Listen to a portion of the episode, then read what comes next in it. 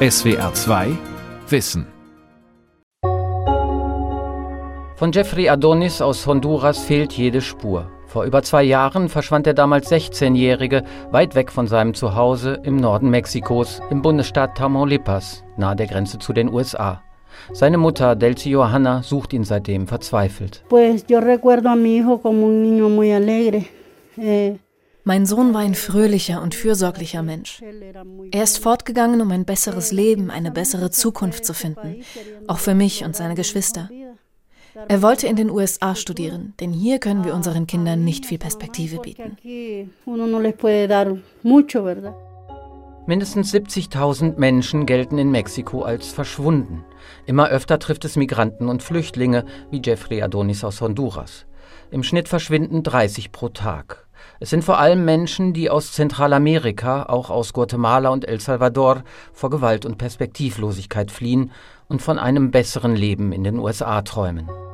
Vermisst in Mexiko. Warum Zehntausende Flüchtende verschwinden. Von Markus Plate. Nach konservativen Schätzungen fehlt derzeit von über 10.000 Menschen jede Spur. Verbrechen wie das Massaker von San Fernando, ebenfalls im Bundesstaat Tamaulipas, haben in Mexiko wie international für Entsetzen gesorgt. 72 Migrantinnen und Migranten waren hier vor zehn Jahren ermordet und verscharrt worden. Nur, warum können in Mexiko so viele Menschen einfach verschwinden?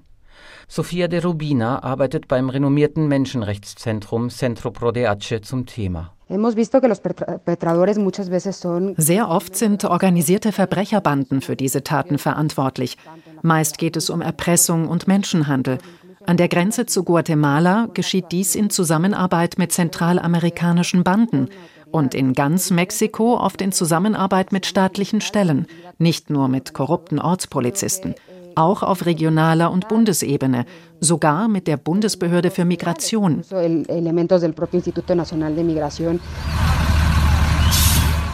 Kriminelle Banden betreiben ganze Lager für entführte Migrantinnen und Migranten.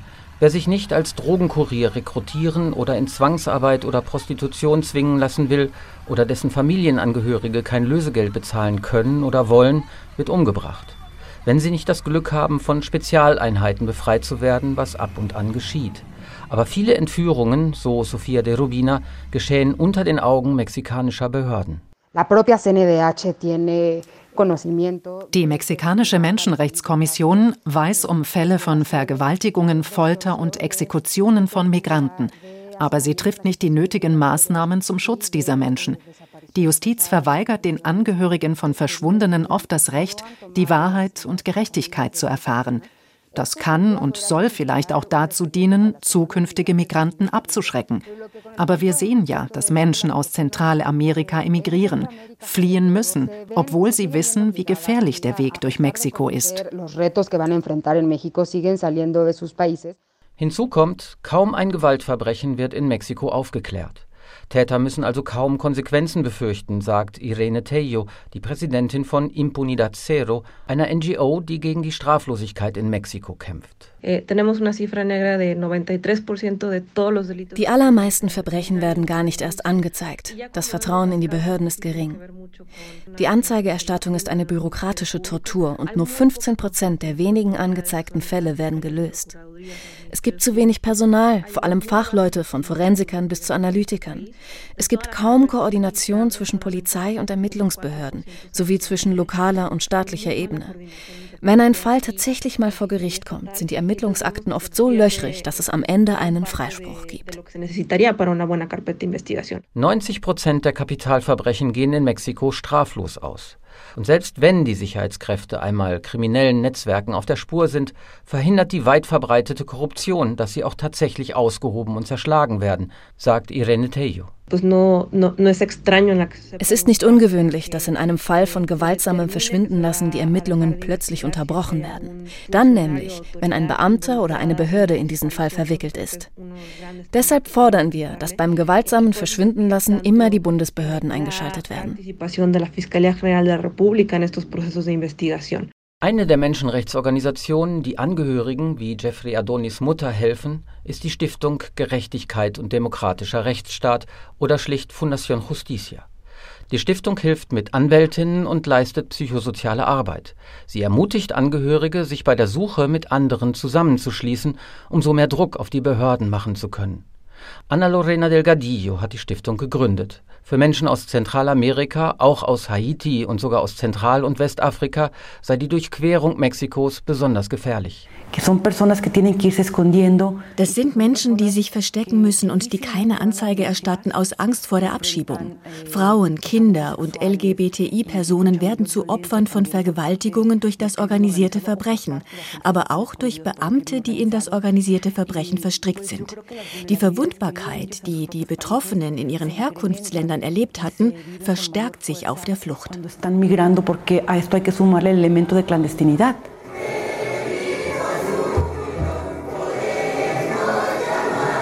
In einer kleinen Landschule in Honduras singen Kinder brav die Nationalhymne. Aber gute Bildung ist hier, wie fast überall in Lateinamerika, ein Privileg, das sich die allermeisten Familien nicht leisten können. Ohne gute Bildung bleiben jungen Menschen nur schlecht bezahlte Jobs oder die informelle Arbeit auf der Straße. Das macht die Mitgliedschaft in Jugendbanden attraktiver und das Leben in den Barrios genannten Armenvierteln noch unangenehmer. Delce Johannas Sohn Jeffrey fühlte sich bedroht.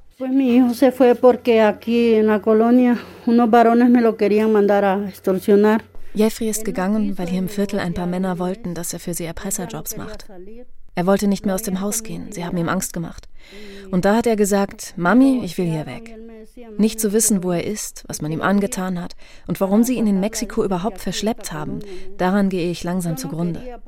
Ich will einfach wissen, wo er ist, ob er lebt oder tot ist.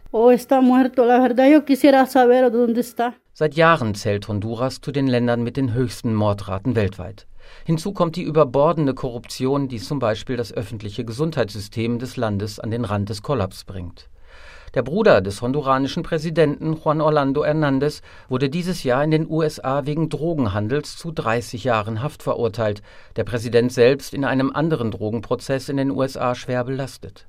Geld, auch schmutziges, regiere Honduras, sagt der Menschenrechtsanwalt Ramon Enrique Barrios, und das habe Folgen. Hay una distribución muy desigual de la riqueza en Honduras. In Honduras ist der Reichtum extrem ungleich verteilt. Das hat meiner Meinung nach zu den extrem hohen Gewaltraten beigetragen.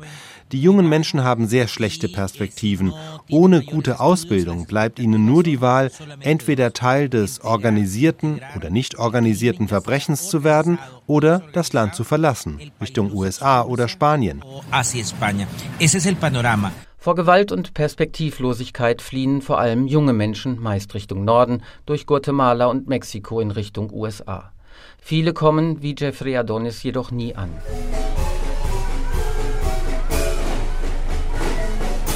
Guatemala, Mexikos südlicher Nachbar, ist eigentlich gesegnet. Fruchtbare Böden, Bodenschätze und eine besonders reiche indigene Tradition. Doch gerade das indigene Guatemala ist bitterarm. Von der Politik werden Guatemalas Indigene auch über 500 Jahre nach der spanischen Eroberung vernachlässigt und ausgegrenzt. In den 1980er Jahren massakrierte die damalige Militärdiktatur zahllose Maya-Gemeinden. Heute werden diese Verbrechen als Völkermord gewertet. Die Flucht gen Norden begann also schon vor Jahrzehnten, damals vor allem nach Mexiko. Heute liegt die Hoffnung auf ein besseres Leben für viele junge Maya in den USA und Kanada.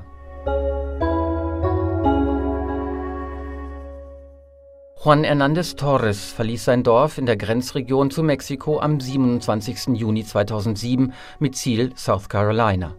Am 14. Juli meldete er sich per Telefon, dass er die Wüste von Sonora durchquert habe.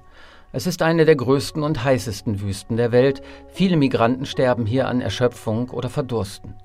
Juan hatte es bis kurz vor die US-Grenze geschafft, aber seither sucht ihn seine Familie, vor allem Juans Schwester Maria. Mi hermano mein Bruder Juan war der älteste Sohn meiner Mutter. Er war Handwerker. Von einem Moment zum nächsten sagte er, er würde in die USA gehen, um seiner Familie ein besseres Leben zu ermöglichen. Also ging er und wir sahen ihn nie wieder. Maria ist darüber zur Kämpferin geworden. Heute ist sie Vorstandsmitglied der Vereinigung von Angehörigen verschwundener Migranten Guatemalas. Solche Angehörigenvereinigungen haben sich überall in Zentralamerika und Mexiko gegründet. Sie machen ihren eigenen Politikern Dampf, sich um Aufklärung zu bemühen, setzen aber auch Mexikos Regierung unter Druck.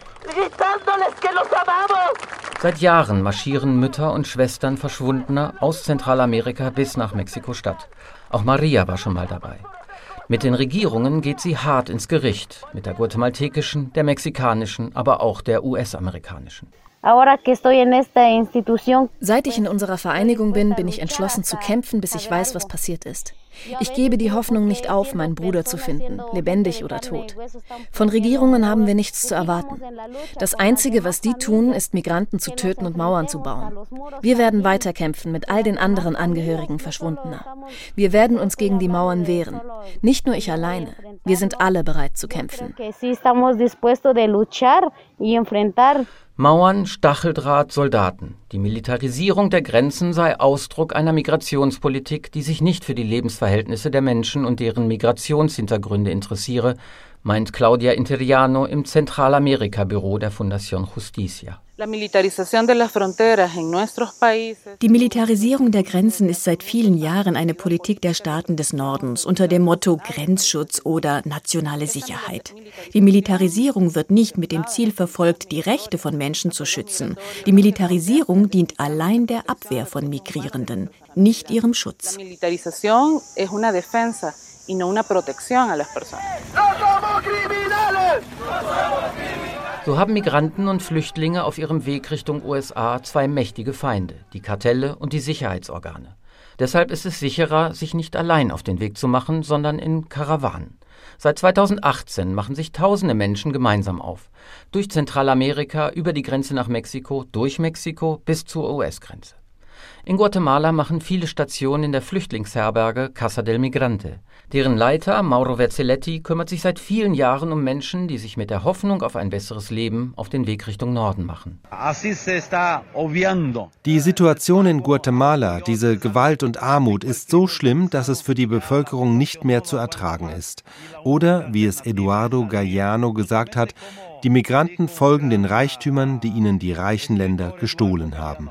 Los migrantes van atrás de la riqueza que los países ricos vinieron a robarse en la región centroamericana. Honduras, Guatemala und El Salvador sind seit den Zeiten des Kalten Krieges Verbündete der USA. Kritiker sagen, ihre Politik und Wirtschaftseliten seien Washington hörig. Sie haben Freihandelsabkommen mit dem mächtigen Nachbar geschlossen und Militärkooperationen. Dafür dürfen sich reiche Zentralamerikaner zum Beispiel in Miami medizinisch behandeln lassen. Forderungen der USA, die Migration zur Not mit Gewalt zu stoppen, werden ohne Widerworte umgesetzt. Doch gegen ein sozialeres Entwicklungs- und Wirtschaftsmodell wehren sich Zentralamerikas Eliten mit Händen und Füßen.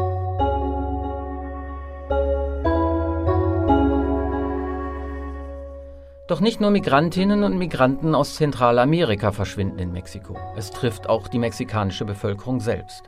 Vor fast zehn Jahren, im Frühjahr 2011, verließen 23 junge Männer den mexikanischen Bundesstaat Guanajuato.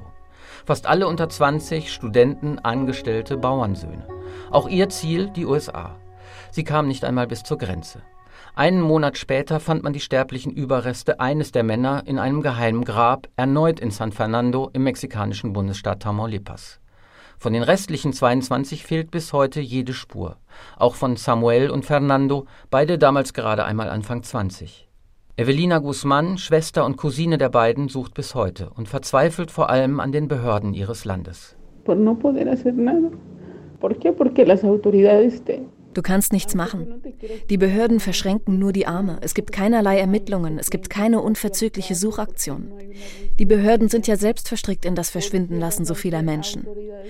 Als wir die erste Anzeige in Guanajuato erstattet haben, da haben die Beamten hier in der Stadt uns Angehörigen geraten, keine Meldung zu machen.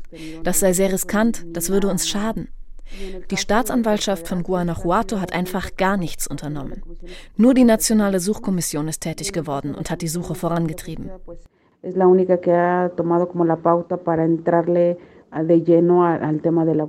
Wie tief sind Politik und Sicherheitskräfte in die Machenschaften des organisierten Verbrechens verstrickt? Vor allem ein Fall hat mexikoweit und international für einen Aufschrei gesorgt. Über sechs Jahre ist es nun her, dass in der Stadt Iguala im Bundesstaat Guerrero 43 Studenten der Fachhochschule von Ayotzinapa verschwanden. Los estudiantes normalistas fueron privados de la libertad, privados de la vida, incinerados. Für die Behörden war der Fall damals sehr schnell klar. Dem korrupten Bürgermeister von Iguala waren die Studenten auf der Durchreise durch seine Stadt ein Dorn im Auge gewesen. So habe er die örtliche Polizei auf sie angesetzt, die habe acht Studenten bei dem Aufeinandertreffen erschossen und 43 dann der kriminellen Organisation Guerreros Unidos übergeben, die sie dann auf einem Müllplatz in der Nähe verbrannt und die Reste in einen Fluss geworfen haben sollen. Dass Drogenkartelle und Polizei immer wieder zusammenarbeiten, ist in Mexiko zwar kein Geheimnis. Doch dass Mexikos damaliger Oberstaatsanwalt diese Theorie schnell zur historischen Wahrheit erklärte und kein Wort über die Rolle der mexikanischen Armee verlor, sogar vertuschen wollte, dass auch Soldaten in der Mordnacht anwesend waren und dass die Geständnisse, die die Staatsanwaltschaft präsentierte, zum Teil unter Folter erpresst worden waren, all das hat das Vertrauen in die mexikanische Politik und Justiz nachhaltig erschüttert, hat landesweite Proteste angeheizt und Mexikos Ruf in der Welt beschädigt. Warum so viele Studenten sterben mussten und wo ihre Leichname sind, das ist bis heute nicht aufgeklärt. Immerhin, der heutige Oberstaatsanwalt Alejandro Gertz Manero spricht im Falle Ayotzinapa von einem Staatsverbrechen und erklärte die angebliche historische Wahrheit vor einem Jahr für erledigt. Se acabó la verdad histórica. Hace seis años de la desaparición forzada de nuestros 43 hermanos. Bis heute demonstrieren die Angehörigen. Sie werfen der Regierung des damaligen Präsidenten Enrique Peña Nieto Vertuschung vor. Dass strafrechtliche Ermittlungen oft politisch nicht gewollt sind, auch das sei ein Grund für die empörende Straflosigkeit in Mexiko. Immerhin, Peña Nietos Nachfolger Andrés Manuel López Obrador verspricht auf einer seiner täglichen Pressekonferenzen Aufklärung, hat sogar eine Wahrheitskommission ins Leben gerufen. Agradecer mucho a los expertos que nos ayudan ich bedanke mich bei allen Experten, die ermitteln. Sie werden ohne jede Einschränkung weiterhin ermitteln können. Ich danke den Menschenrechtsorganisationen, die über Jahre bei der Suche unterstützt haben. Mein Dank gilt aber vor allem Ihnen, den Angehörigen. Ich bitte Sie im Namen des Staates um Entschuldigung. Der Staat hat den Schaden wieder gut zu machen und aufzuklären, was geschehen ist. Und er hat für Gerechtigkeit zu sorgen. Ich hoffe, dass wir sehr bald Ergebnisse haben mejores resultados. Als Ursprung der exzessiven Gewalt gilt die Präsidentschaft von Felipe Calderón von 2006 bis 2012. Calderón erklärte den mächtigen mexikanischen Drogenkartellen den Krieg, schickte die Armee auf die Straße, um das organisierte Verbrechen zu bekämpfen. Dies hatte verheerende Konsequenzen. Wo die Armee einschritt, berichten Anwohner von exzessiver Gewalt. Zusammenstöße mit den Kartellen haben immer wieder zivile Opfer gefordert. Die bedrängten Kartelle sind in andere Regionen ausgewichen, wo sie blutige Machtkämpfe mit alteingesessenen Banden führen. Und längst geht es nicht mehr nur um Drogen. Mehr als die Hälfte ihrer milliardenschweren Umsätze soll das berüchtigte Kartell der Zetas mittlerweile mit anderen Geschäften verdienen. Mit Waffen- und Treibstoffschmuggel, Schutzgelderpressung und eben mit dem Menschenhandel und der Erpressung von Lösegeld. Bei Zehntausenden Verschwundenen und rund einer Viertelmillion Morde seit 2007 fordert Ana Lorena Delgadillo, dass Mexiko in seiner Sicherheitspolitik umsteuert und bei der Strafermittlung endlich von ganz oben her durchgreift. Para que veamos un cambio real en el tema de las desapariciones um einen echten Wandel beim gewaltsamen Verschwindenlassen zu erreichen, brauchen wir echten politischen Willen. Das bedeutet mehr Personal und bessere Ausrüstung in den Staatsanwaltschaften und in der Nationalen Suchkommission. Wir brauchen bessere Anforderungsprofile bei der Besetzung der betreffenden Institutionen. Und wir müssen vor allem die Straflosigkeit bekämpfen. Wenn sich die Art, wie die Staatsanwaltschaften ermitteln, nicht radikal ändert, dann wird das Verschwinden lassen weitergehen. Denn die Straflosigkeit ist wie ein Freifahrtschein zum Verschwinden lassen. La, la, la, la impunidad es un permiso para que esto ocurra.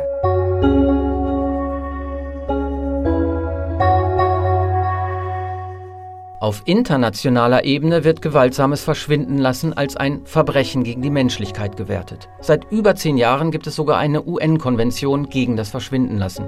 Dort wird definiert, was gewaltsames Verschwindenlassen überhaupt ist. Im Sinne dieses Übereinkommens bedeutet Verschwinden lassen die Festnahme, den Entzug der Freiheit, die Entführung oder jede andere Form der Freiheitsberaubung durch Bedienstete des Staates oder durch Personen oder Personengruppen, die mit Ermächtigung, Unterstützung oder Duldung des Staates handeln, gefolgt von der Weigerung, diese Freiheitsberaubung anzuerkennen oder der Verschleierung des Schicksals oder des Verbleibs der verschwundenen Person, wodurch sie dem Schutz des Gesetzes entzogen wird. Die Unterzeichnerstaaten verpflichten sich, die Verantwortlichen vor Gericht zu bringen und den Opfern Wege zur Wiedergutmachung zu eröffnen.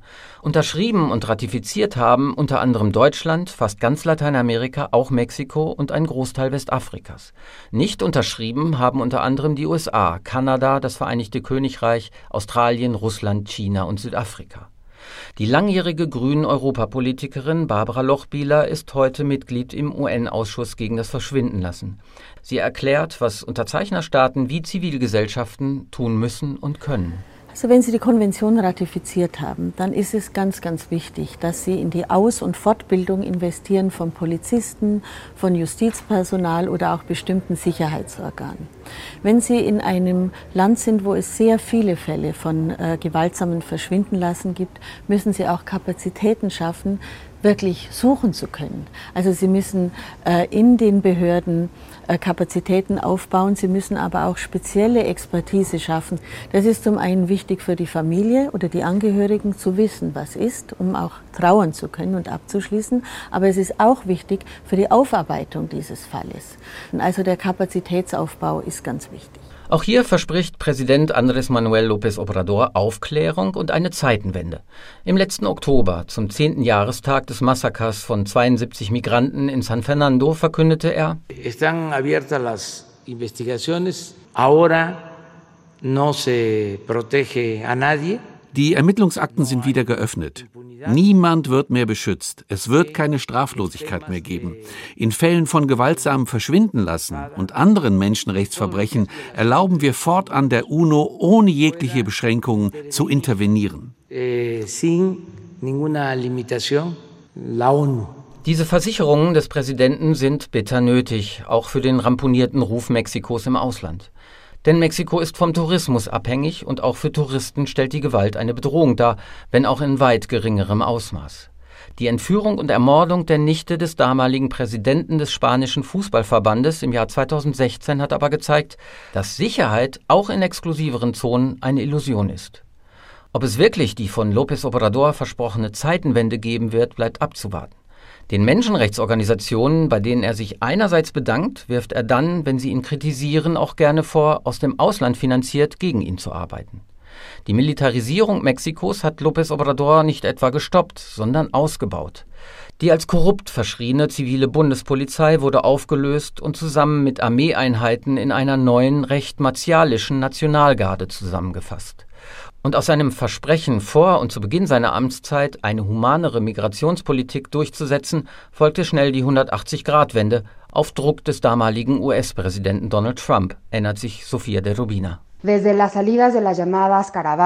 2018, als die Karawane durch Mexiko zog, wollte die Regierung López Obrador noch allen Migranten humanitäre Visa ausstellen. Danach ist das unter dem Druck der USA revidiert worden und einem Sicherheitsdiskurs gewichen. Vor allem mit der Gründung der Nationalgarde ist Migration militarisiert worden. Es wurden Herbergen durchsucht. Die Nationalgarde versucht gewaltsam, Karawanen an der Südgrenze zu stoppen. Und die USA? Die US-Politik der Migrationsabwehr hatte schon lange vor Donald Trump und seinem Mauerprojekt begonnen. Somit trügen die USA auch Mitverantwortung an Verschwinden und Tod von Migranten und Flüchtenden, betont die Menschenrechtlerin Ana Lorena Delgadillo.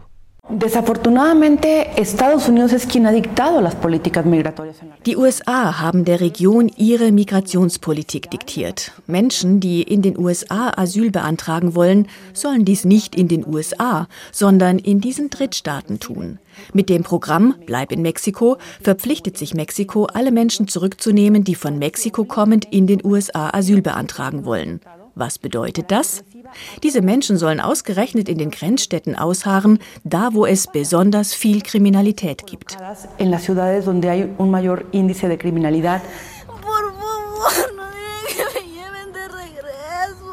Nun sind die vier Jahre Donald Trump Geschichte. Joe Biden hat eine Neuausrichtung der Migrationspolitik in Aussicht gestellt, eine menschlichere. Das macht vielen Migranten trügerische Hoffnung. Seit Jahresbeginn nahm die US-Grenzpolizei mittlerweile über eine Million Menschen fest, die höchste Zahl seit mehr als zwei Jahrzehnten. Vizepräsidentin Kamala Harris reiste deswegen erst Anfang Juni nach Guatemala und Mexiko. In Guatemala Stadt warnte sie eindringlich. I want to be clear to folks in this region who are thinking about making that dangerous trek allen hier in der Region, die vorhaben, diese gefährliche Reise Richtung mexikanisch-US-amerikanischer Grenze zu machen, will ich klar sagen, kommt nicht. Wir, die Vereinigten Staaten, werden auch weiterhin unsere Gesetze durchsetzen und unsere Grenzen sichern. Es gibt legale Wege, auf denen Migration geschehen kann und soll. Aber unsere Priorität ist es, illegale Migration abzuschrecken. Wenn sie an unsere Grenze kommen, werden sie zurückgeschickt. Also alles wie gehabt. Der innenpolitische Druck in den USA bezüglich des Migrationsthemas ist riesig, insbesondere aber nicht nur von rechts. Hunderttausende unkontrollierte Grenzübertritte kann sich die Regierung Biden-Harris nicht lange leisten. Immerhin spricht Harris die Fluchtgründe an, die fehlenden Perspektiven, die Armut, die Gewalt, die Korruption in den Herkunftsländern. Aber es bleibt unklar, ob und wie die USA Hilfe leisten und wirksamen Druck auf ihre traditionellen Verbündeten, die reichen Eliten in Guatemala, Honduras und El Salvador aufbauen will, um die Fluchtursachen ernsthaft zu bekämpfen.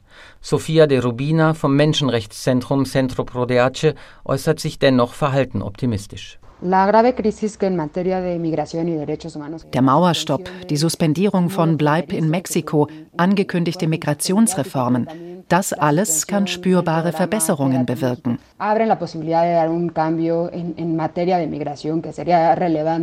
Das Washington Office on Latin America, ein menschenrechtsorganisierter Think Tank, weist darauf hin, dass die Krise so tief ist, dass Lösungen Zeit brauchen, was die Beseitigung der Migrations- und Fluchtursachen in Zentralamerika und die Verbesserung der Sicherheitslage in Mexiko anbetrifft.